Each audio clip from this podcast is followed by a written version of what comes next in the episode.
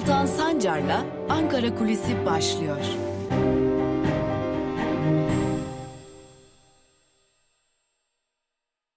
Merhabalar, haftanın son gününden Ankara Kulisi'nden, Özgürüz Radyo'dan ve Özgürüz Radyo'nun YouTube hesabından tekrar merhabalar sevgili izleyiciler ve dinleyiciler. Evet, bir haftayı daha noktalıyoruz. Tabii ki yine tartışmalarla geçen bir hafta oldu. Bütçe görüşmelerini artık noktalıyoruz. Öncelikle onu söyleyelim. Artık Türkiye Büyük Millet Meclisi'nde Plan ve Bütçe Komisyonu'ndan sevk edilen komisyona da aynı zamanda meclise de e, Beştepe'den Cumhurbaşkanlığı tarafından sevk edilen 2021 merkezi bütçesinin görüşmeleri de tamamlanıyor artık. Bütçe nasıl geldiyse yani Cumhurbaşkanlığı tarafından nasıl gönderildiyse aynı şekilde geçiyor ve yürürlüğe giriyor 2021 yılı için en az en az 245 milyar liralık bütçe açığı bekleniyor bütçe görüşmelerinden ortaya çıkan. Tabi hiçbir zaman bütçe görüşmelerinde bu açık hedefi tutturulamadı. Daha çok açıkla yıl noktalanıyor. Bu yılın da öyle olması yani 2021 yılında öyle olması bekleniyor. Tabi bütçe görüşmeleri devam ederken Türkiye'de siyaset sahnesinde başka tartışmalar da vardı. Döndük dolaştık 2020 yılındayız döndük dolaştık bir kez daha parti kapatılsın çağrılarının yapıldığı acaba bir siyasi parti kapatılır mı sorusunun yeniden sorulduğu yıllara geldik. Döndük dolaştık yani eski Türkiye'ye geri geldik. Şöyle bir e, değişiklik havası aldık 2000'li yılların ortalarında. Sonrasında yeniden 2000'li yılların başına hatta 90'lı yıllara geri döndük. Neler oldu? Şöyle bir kısaca hatırlayalım isterseniz. MHP Genel Başkanı Devlet Bahçeli öncelikle bir tweet attı. Daha doğrusu bir tweet dizisi attı. Bu tweet dizisinde HDP'nin artık kapatılması gerektiğini, HDP ile ilgili artık bütün işlemlerin tamamlanması gerektiğini, HDP'nin Türkiye siyasetine yük olduğunu, Türkiye demokrasisi açısından olmaması gerektiğini belirtti ve bir an önce kapatılması çağrısını yaptı. Tabi hal böyle olunca ne beklersiniz? Bir reform açıklaması var, bir reform söylemi var değil mi Türkiye'de? Bu buna karşılık AKP'den bir açıklama beklersiniz. AKP'den açıklama günler günler sonra geldi. Ve bu açıklamada Numan Kurtulmuş AKP'nin grup başkanı, AKP'nin başkan vekili daha doğrusu Numan Kurtulmuş çıkıp şunu söyledi. Dedi ki hayır parti kapatmalar Türkiye bir şey kazandırmıyor. Biz HDP'ye defalarca çağrı yaptık ve şunu söyledik. Terörle aranıza, PKK ile aranıza mesafe koyun dedik dedi. Ve durum böyle. Şimdi tartışmalar bu yönlü. Tabi muhalefetten de açıklamalar var. Zira MHP Genel Başkanı Devlet Bahçeli tam da Numan Kurtulmuş'un sözlerinin üzerinden AKP'yi de dahile alarak tweet attı ve soruyorum dedi. Daha ne kadar fazla HDP'yi taşıyacağız dedi. HDP'ye yapılan malum HDP barajı geçtiği için ve mecliste grubu bulunduğu için de hazine yardımı alıyor. Hazine yardımlarını da tartışmaya açtı ve daha ne kadar bunlara bu parayı vereceğiz diye de sordu. Tabi şu an itibariyle iktidardan bir ses yok. Lakin muhalefet bunu değerlendirdi. E, CHP Grup Başkan Vekili Özgür Özel mecliste bir açıklama yaptı ve dedi ki hadi bakalım siz reform yoluna ortağınız parti kapatma yoluna. Hadi görelim hangisini tercih edeceksiniz? Bu parti Balgat'tan mı yönetiliyor yoksa Söğüt Özü'nden mi yönetiliyor diye sordu. Bilindiği üzere MHP'nin genel merkezi Balgat'ta, AKP'nin genel merkezi ise Söğüt Özü'nde. Bundan dolayı bu soruyu sordu. Öte yandan HDP'nin eş genel başkanı Mithat Sancar da Fox TV'de İsmail Küçükkaya'nın konuğu oldu Çalar Saat programında ve bilinsin ki kapatılırsak bir sonraki seçimde iktidarız dedi ve bir de ekledi. Nereye kapatıyorsunuz? HDP bir bina değil ki kapatabilirsiniz dedi ve HDP'yi kapatmak 6 milyon insanın oyunu iradesini de kapatmaktır dedi.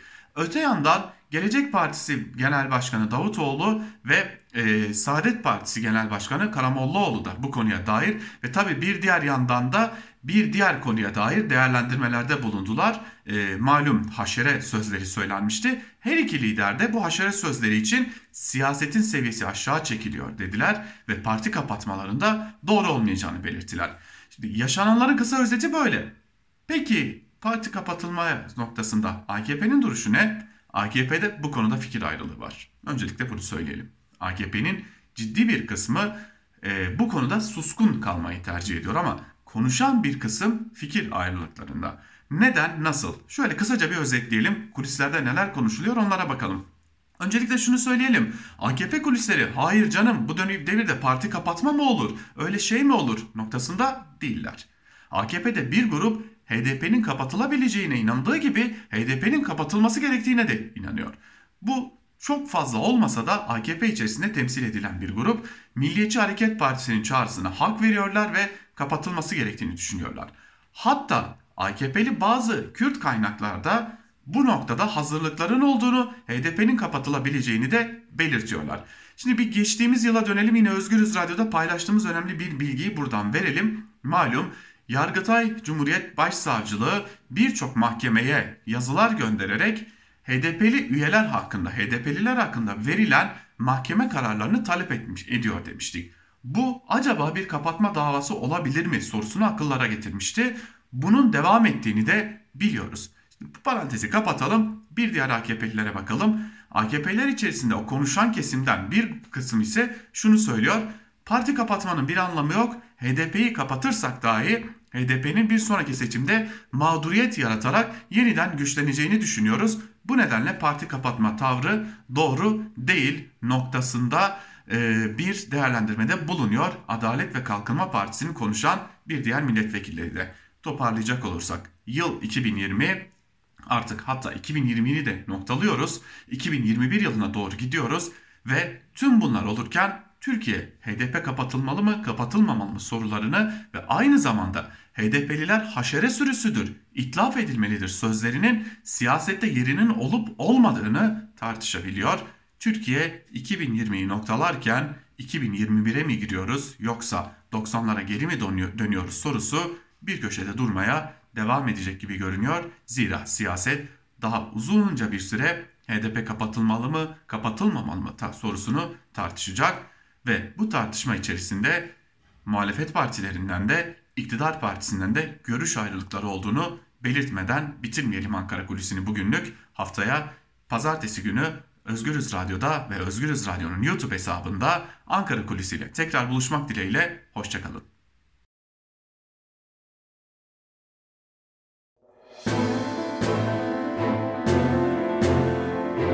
Altan Sancar'la Türkiye basınında bugün başlıyor.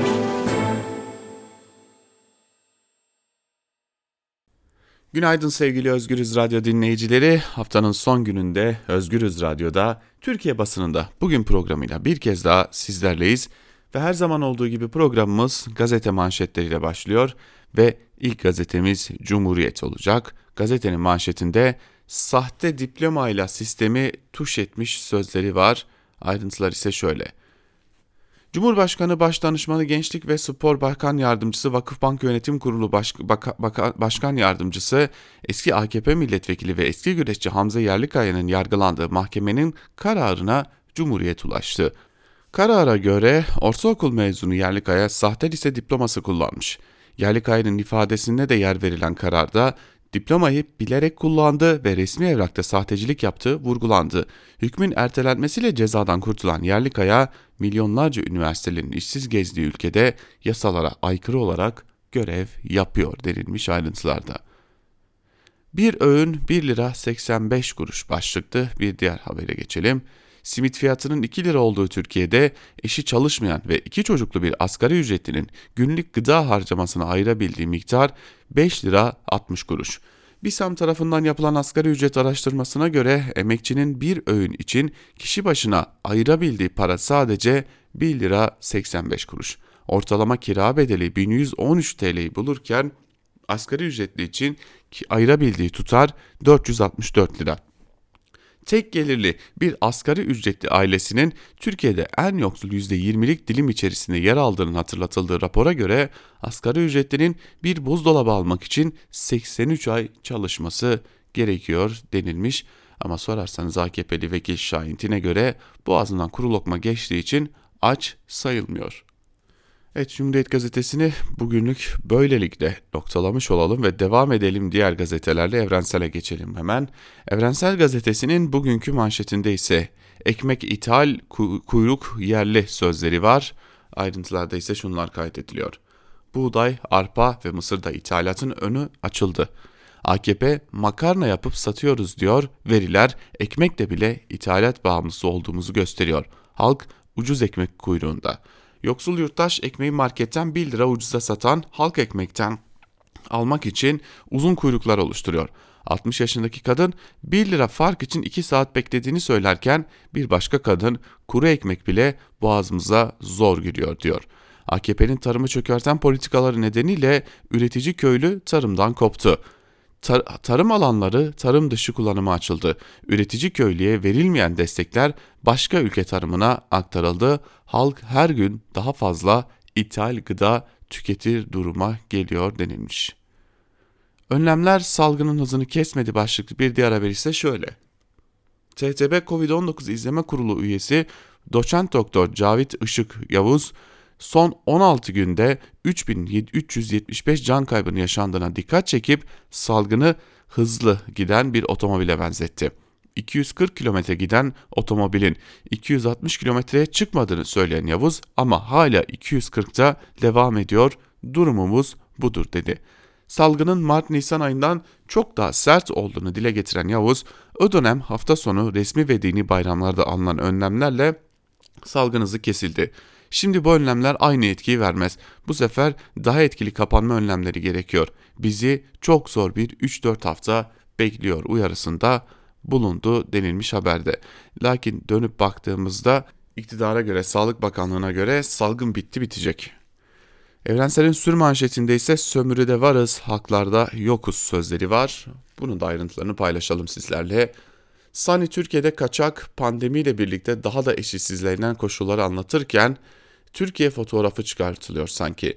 İş yok, kimse tam para vermiyor, aile para bekliyor, ne Avrupa'ya gitmeye izin veriyorlar ne burada kimlik veriyorlar. Hastalandım, doktor bile bulamadım. Biz varız ama aslında yokuz. Ege'de kurtarma botlarında gönüllü olan Doktor Sibel Karadağ, göçmen bedeninin sermayenin zenginleşmesi uğruna e, unsuruna dönüştüğünü ifade etti. Göçmenlerin düzenin işleyişine çomak sokabilecek siyasi özneler olduğunu belirten Karadağ, göçmenler örgütlenmenin merkezi bir gündemi olarak ele alınmalı denilmiş haberin ayrıntılarında. Evet, böylelikle Evrensel Gazetesi'ni de noktalayıp geçelim bir diğer gazeteye. Sıradaki gazete Yeni Yaşam gazetesi oluyor ve Yeni Yaşam gazetesinin bugünkü manşetinde ise Tutuklulara ses olalım sözleri yer almış. Ayrıntıları hemen aktaralım. PKK lideri Abdullah Öcalan'a uygulanan tecride son verilmesi talebiyle başlatılan süresiz dönüşümlü açlık grevi 22. gününde. Aynı taleple 2 yıl önce 200 gün, boy 200 gün boyunca açlık grevi yapan DTK eş başkanı Leyla Güven tutukluların eylemine karşı herkesin duyarlı olmasını isteyerek onları yaşatmak bizim elimizde. Onlar şimdi bir irade beyanında bulundu ve açlık grevine başladı. Bundan sonra her şey dışarıdaki kesimlerin elindedir dedi. Tutukluların insani bir talepte bulunduğuna vurgu yapan Güven, onları yaşatacak olan içine girdiğimiz eylem ve etkinliklerdir. Onun dışında hiçbir şey çare değildir. Eğer tutukluların taleplerini yüksek sesle dile getirebilirsek bunun karşısında devlet adım atmak zorunda kalacak diye belirtti denilmiş. Aşı muamması başlıklı bir diğer haber ise şöyle. Hükümetin aşı konusunda yaptığı çelişkili açıklamalar kafalarda soru işareti yaratıyor.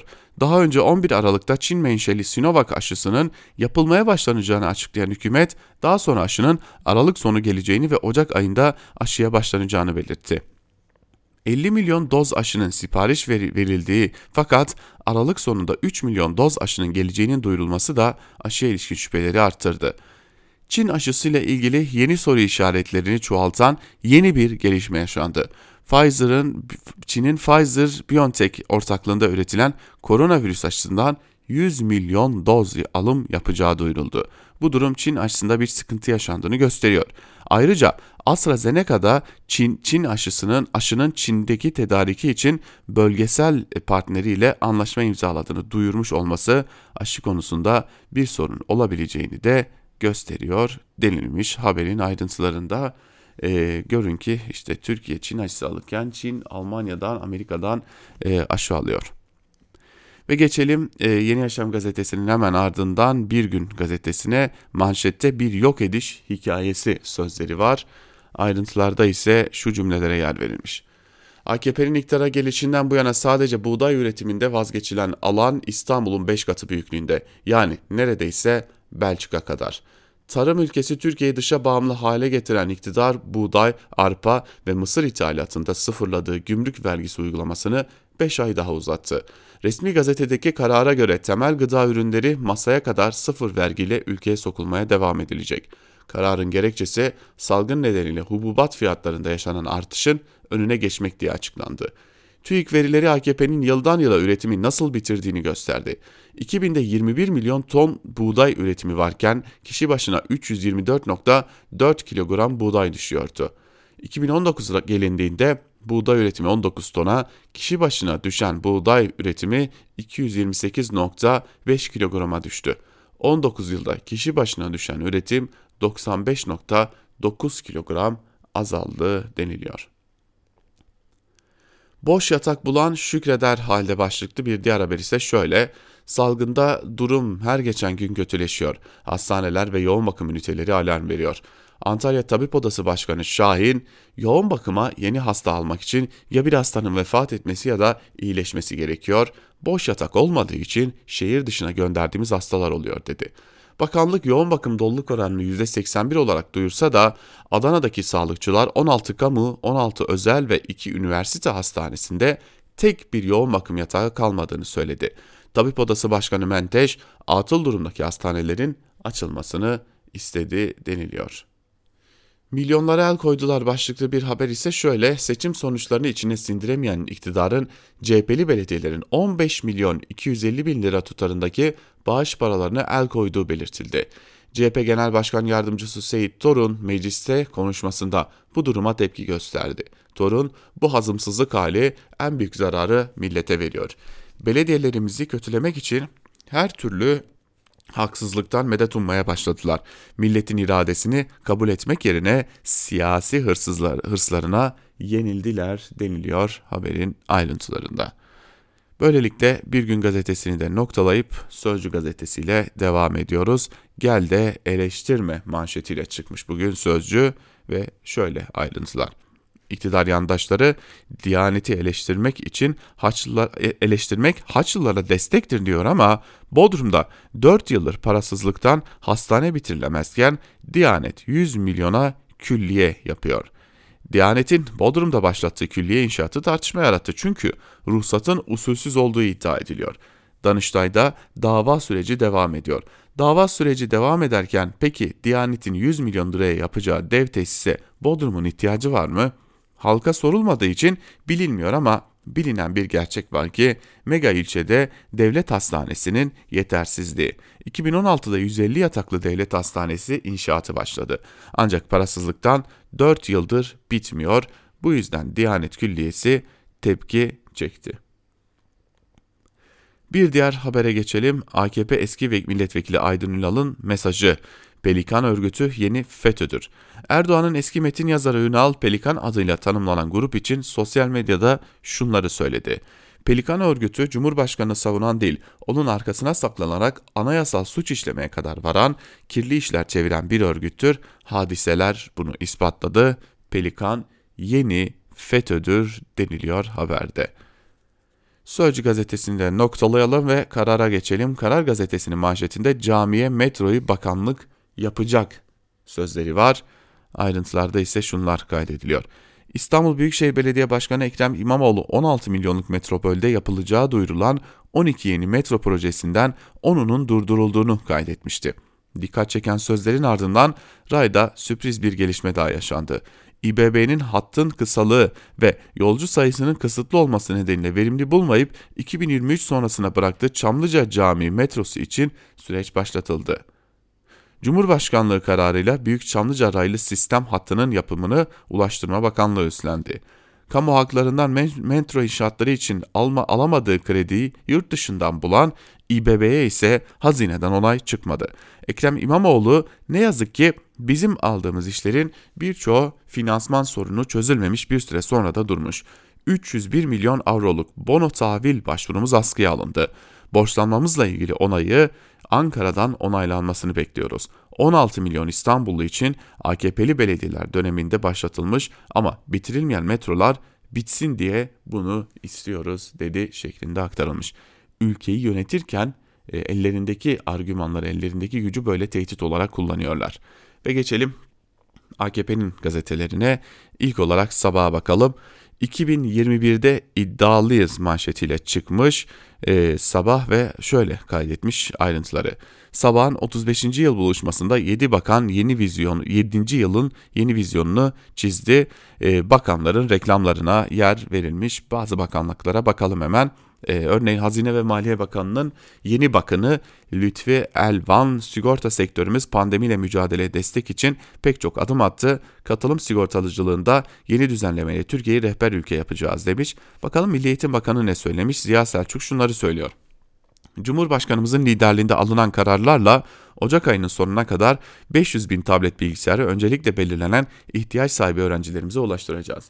Sayın Selçuk hala tablet ulaştırmaya çalışıyor pandemi e, başlayalı 9 ay geçti. Hala ama hala bir biçimde tablet ulaştırmaya çalışıyor. İşte 2021'de iddia olarak ortaya koydukları şey bu.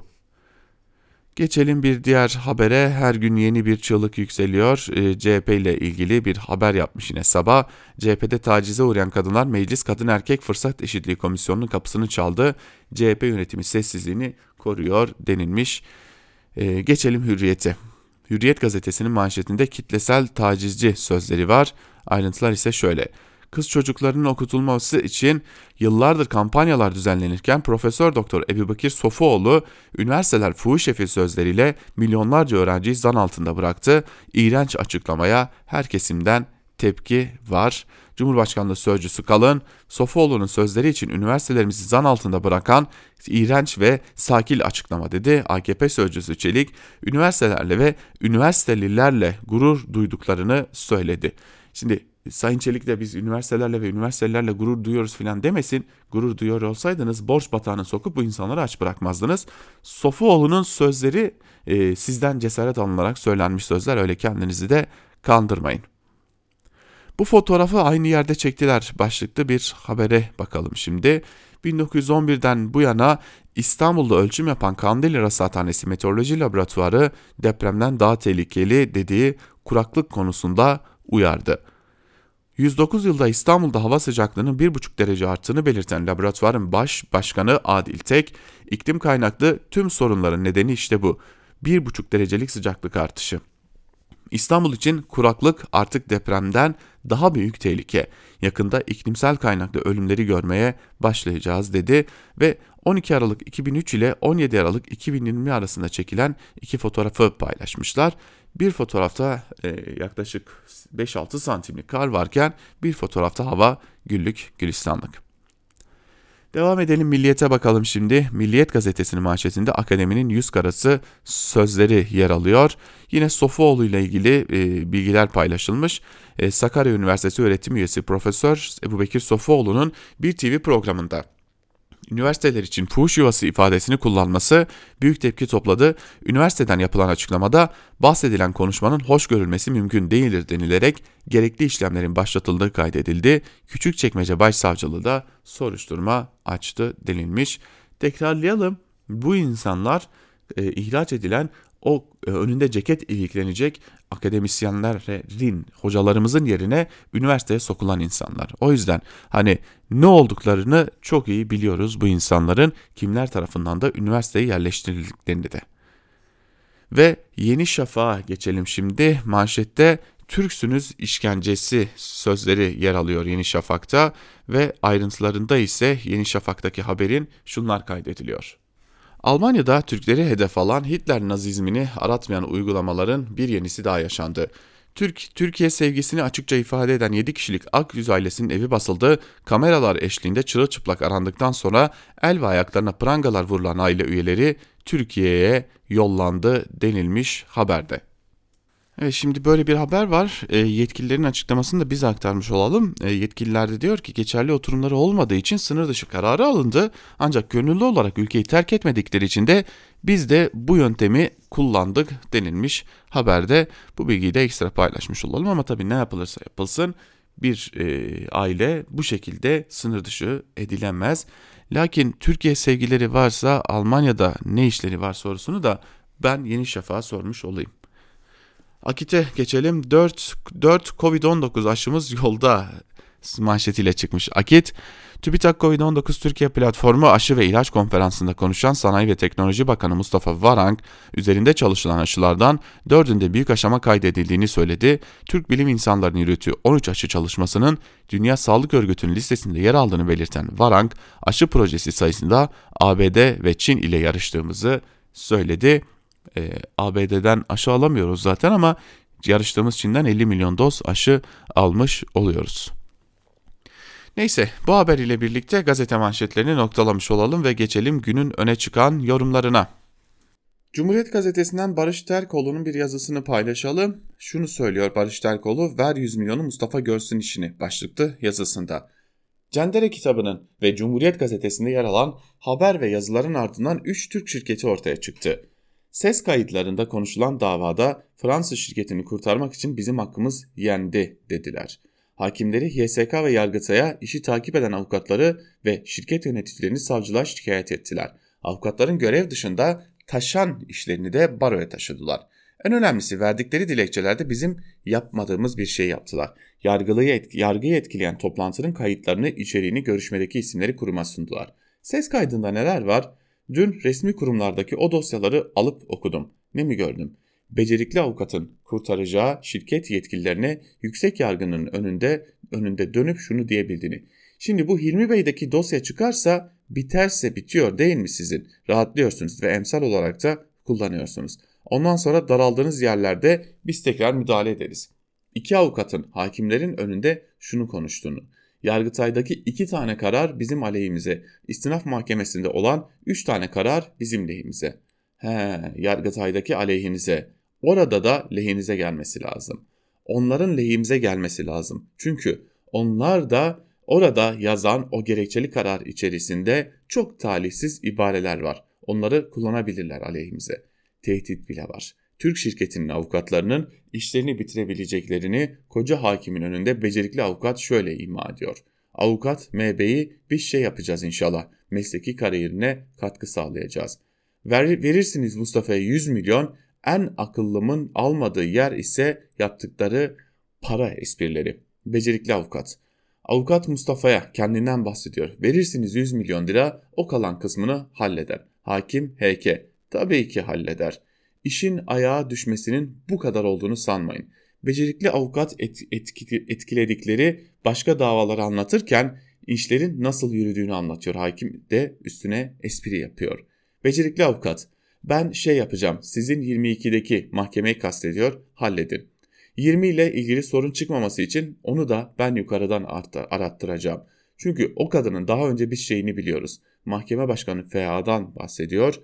Bu Uzel davasında Mehmet Durum'un ve ekibinin baskısına yenik düştü. Yerel mahkemeden çıkmış ve ilk kendi verdiği kararı geri adım attı orada çünkü Ali Kibarların takip ettiği büyük paraların döndüğü bir dosyaydı.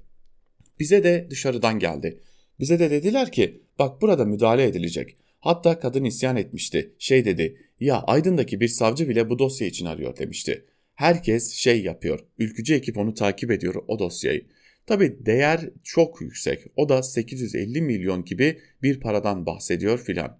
Neyse bu icralar sıkıntılı iş. Hayatımda hiç icra işi yapmadım başkanım. Hakim B.A. Mustafa başkaları yapıyor sen niye uğraşıyorsun? Vatana ihanet sadece askeri sırları alıp satmakla olur sanmayın. Adalet milletin değeridir. Adalet milletin kazancıdır. Siz adaletinizi pazarlıyorsanız kitabı yazarken bilmiyorduk. O toplantıya katılan bir isim daha var. O da Fransız T şirketinin Fransız CEO'su. Konuşmalara katılmayan CEO şu kadarını söylüyor. O zaman problem istemiyorum. Hepsi birden inşallah yanıtını veriyor. Uzatmayayım bizzat kendilerinin aldıkları kayıtlarda yer alan yukarıdaki ifadeleri HSK'deki, yargıdaki, İstanbul Cumhuriyet Başsavcılığındaki, barodaki dosyalardan aldım.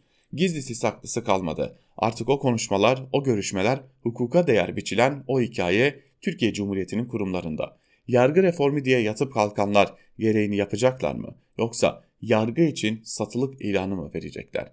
Her yan kendi kırık kolunu örtüyor ya, her konuda konuşan barolar kendi içlerindeki avukatların karıştığı akçeli işler için hala susacaklar mı yoksa gereğini yapacaklar mı diye de sormuş Barış Terkoğlu.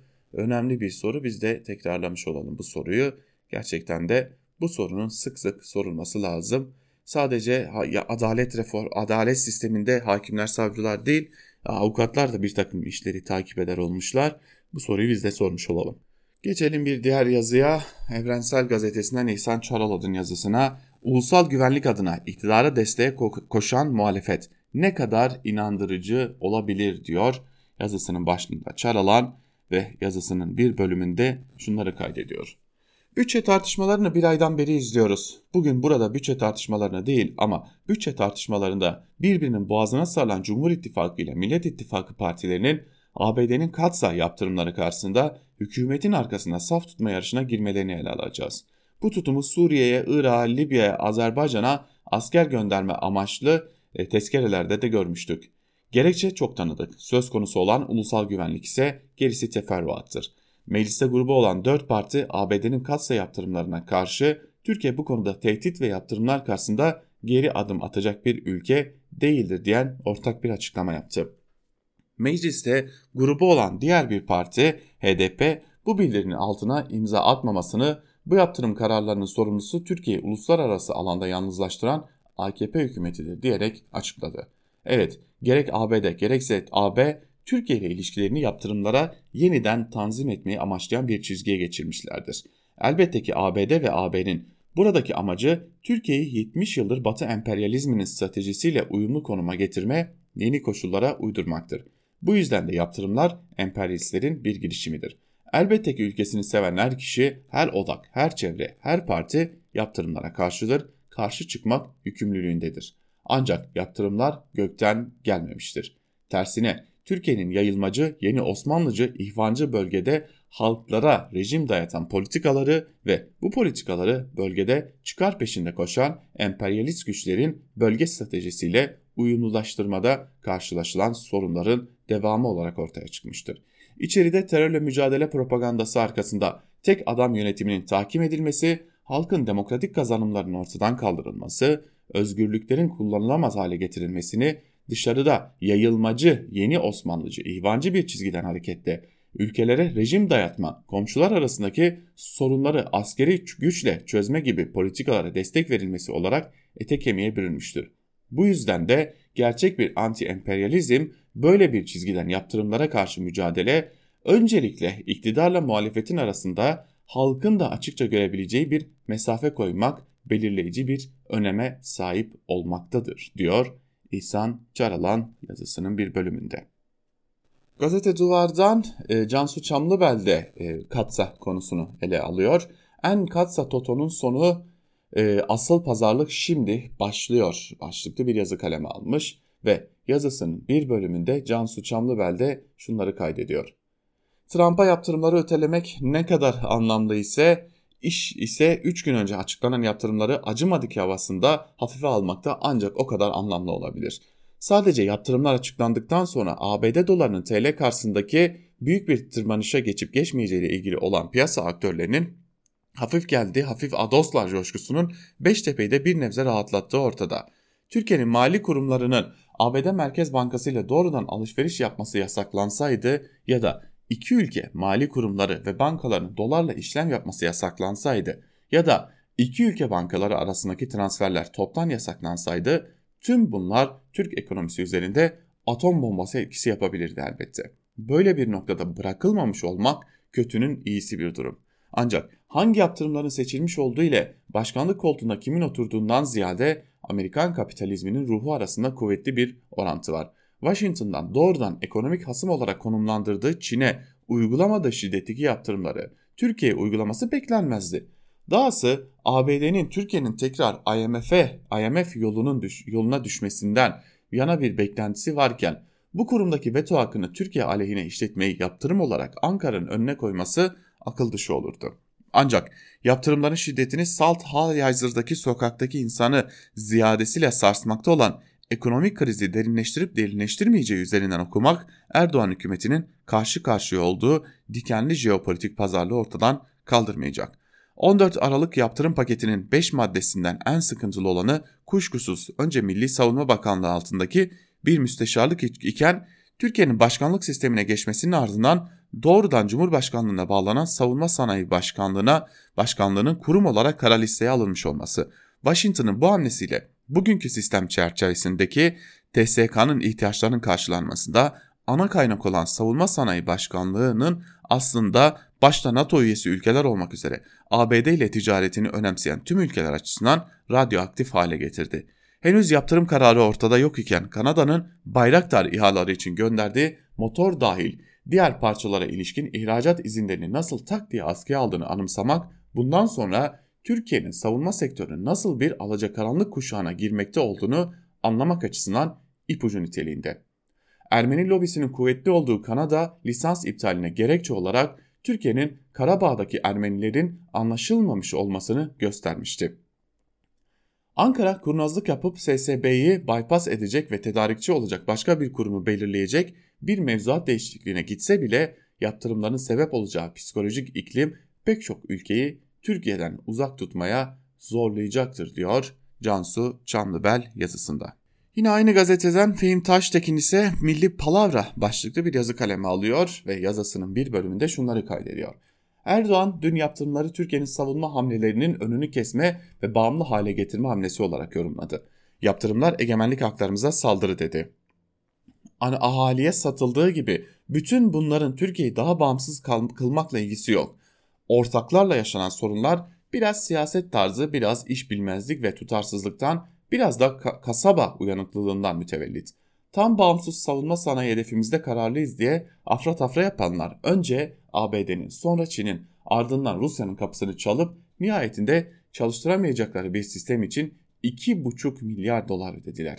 Hikaye bir miyopluktan ibaret. Savunma sektörü çok kompleks, milli diye hava basılan ürünler ürünler bağımlı. S-400'de bir bağımlılıktan ötekine kaçıştan başka ne ki?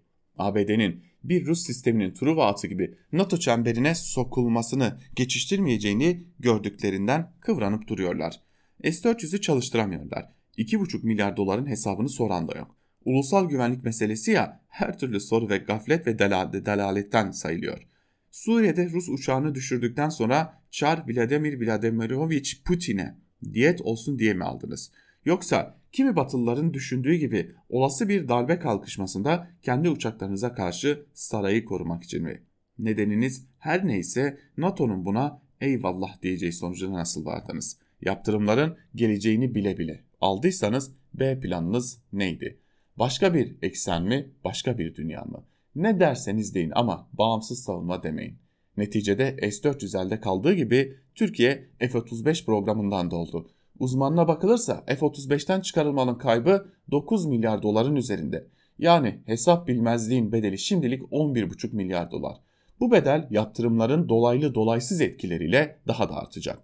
Muhalefet de milli mesele aldatmacasına akşamdan razı olduğu için yine hesap soramayacak. Bu arada Türkiye'ye verilmeyen F-35'lerden 50 adet 23 milyar dolara Birleşik Arap Emirlikleri'ne gidiyor. Türkiye'nin Orta Doğu'daki vekalet savaşlarında hasım düştüğü emirliklere. 9 Aralık'taki senatodaki oylamada buna karşı çıkanlar satışı önleme tasarısını geçiremedi diyor Fehim Taştekin ve yazısının son cümlesinde ise şunları söylüyor. Her şeyin bir bedeli var. Bu bedel şimdilik bağımsızlık için değil, Ruslarla Amerikalılar arasında tercih bunalımından dolayı ödeniyor. Ötekine daha sıra gelmedi diyor Fehim Taştekin. Şimdi de Hürriyet'ten Sedat Ergen'in bu konuya dair yazısını aktaralım sizlere. Trump, Biden'ın Türkiye karşısında elini rahatlattı başlıklı bir yazı kaleme almış ve Hürriyet'ten Sedat Ergin bu yazısının bir bölümünde de şunları kaydediyor. Türkiye ile ABD arasındaki ilişkilerde karar alma sürecinin önemli ölçüde Erdoğan ile Trump arasında şahsi düzeydeki yakın diyalog üzerinden yürümesi, S-400 meselesinin bu ilişkiler üzerinde yapabileceği hasarın önlenmesini, ötelemesini mümkün kılıyordu. Tepede esen sıcak hava en başta kongre olmak üzere ABD'deki sistemin Başkan Trump'a rağmen S-400'ler nedeniyle Türkiye'nin üzerine gelmeye hazırlandı. Bu hatta bu yönde fiilen harekete geçtiği gerçeğini değiştirmiyordu. Trump 3 Kasım tarihinde yapılan başkanlık seçimini kazanmış olsaydı yaptırımlarla ilgili başlamış olan hareketlerin neden olacağı mahsurlar belki bir süre daha baskılanıp ertelenebilirdi. Ama durum kalıcı bir şekilde böyle sürdürülebilir miydi sorusuna olumlu yanıt verebilmek güçtür. Güçtür çünkü ABD Kongresi son dönemde Türkiye yaptırımların bir an önce uygulanması amacıyla yönetimi kaçışı olmayacak şekilde köşeye sıkıştırma stratejisinde adım adım mesafe almaktaydı. Bu yönüyle Rusya'dan silah alan ülkelere yaptırım öngören Kassa yasası hükümlerinin sonunda uygulamaya konmuş olması aslında bir süredir radarda görünen yaklaşmakta olan bir durumun kuvveden fiile çıkmasıdır. Trump'ın gider ayak yaptırımlara onay vermesinin ironik bir sonucu yeni başkan Joe Biden'ın Türkiye karşısında işini kolaylaştırmasıdır. Çünkü Trump yaptırımların uygulanmasına direnip dosyayı yeni yönetime bırakma yoluna gitseydi, önümüzdeki dönemde bu sevimsiz kararı imzalamak durumunda kalan kişi muhtemelen halefi Biden olacaktı. Biden'ın görevi üstlendikten sonra yola koyulurken daha ilk günden kongreyi karşısına almak istemeyeceği için Türkiye yaptırım kararını imzalaması hiç şaşırtıcı olmazdı. Sonuçta Biden Türkiye ile son derece problemli bir başlangıç yapmış olurdu bu senaryoda. Bugün yaşanmakta olan sarsıntının ilişkilerin ikliminde yarattığı negatif yükün sorumluluğu bu takdirde olduğu gibi Biden'a atfedilecekti. Şimdi üzerinde durulması gereken bu diyalog kurulurken Türkiye ile ABD arasında S-400 yaptırımlar dosyası dahil mevcut devasa problemlerin nasıl yönetilebileceği konusunda gerçekçi bir muhasebenin yapılmasıdır. Belki de en azından bir süre için Türkiye ile ABD'nin bu sorunla birlikte yaşayacakları ama ilişkinin bütünü üzerindeki olumsuz sonuçlarını, serpintilerini asgariye indirecekleri bir çalışma kültürünü geliştirmeleri gerekebilir diyor Sedat Ergin yazısında. Habertürk'ten Muharrem Sarıkaya'ya bakalım. Aşı yarın geliyor başlıklı bir yazı kalemi almış Muharrem Sarıkaya ve bir bölümünde şunları kaydediyor. Sağlık Bakanı Koca mecliste gazeteci arkadaşlarımıza konuşurken 11 Aralık'ta Çin menşeli Sinovac aşısına ba başlanacağını söyledi. Bu basına 11 Aralık'ta aşı yapılmaya başlanacak şeklinde yansıdı. Sonraki gün bu durum aşının geliş tarihinin 11 Aralık olacağı dolayısıyla yanlış bir anlaşılmanın olduğu yönünde e, düzeltme yapıldı geldiğinde hemen yapılmayacağını, bunun için 15 günlük bir bekleme süresinin gerekli olduğu kamuoyu ilk olarak 29 Kasım'da bu sütunda Bilim Kurulu üyesi Profesör Doktor Levent Akın'ın ağzından öğrendi. Eğer 11 Aralık günü gelmiş olsaydı bu durumda aralığın 26'sında 26'sından sonra aşı 60 yaş üstü ve kronik hastalığı bulunanlara öncelik verilerek yapılmaya başlanacaktı. Ancak öngörüldüğü veya beklendiği gibi olmadı. Normalde geçen hafta cuma günü gelmesi gereken aşı gelmedi. Sağlık Bakanlığı yetkililerine dün nedenini sorduğumda bunun bazı prosedürlerin tamamlanmasının beklenmesinden kaynaklandığı bilgisi verilmekle yetinildi. Nitekim dün öğrendim ki bu süreç tamamlanmış, yarın itibariyle Türkiye'de olacak. Dolayısıyla aşının yapılmasına başlanması da ancak Ocak ayının ilk haftası mümkün olabilecek. Burada dikkat çeken soru Sinovac aşısının benim de dahil olduğum faz 3 süreci devam ederken henüz deneklerden sonuç alınmadan nasıl başlanacağı diyor Muharrem Sarıkaya. Bu sorunun cevabını biz de merak ediyoruz. Evet sevgili dinleyiciler bu yazıyla birlikte bugünlükte Türkiye basınında bugün programımız noktalanmış oluyor. Yarın yine aynı saatte Özgürüz Radyo'da görüşebilmek umuduyla hoşçakalın. Söz ve yorum genel yayın yönetmenimiz Can Dündar'dı.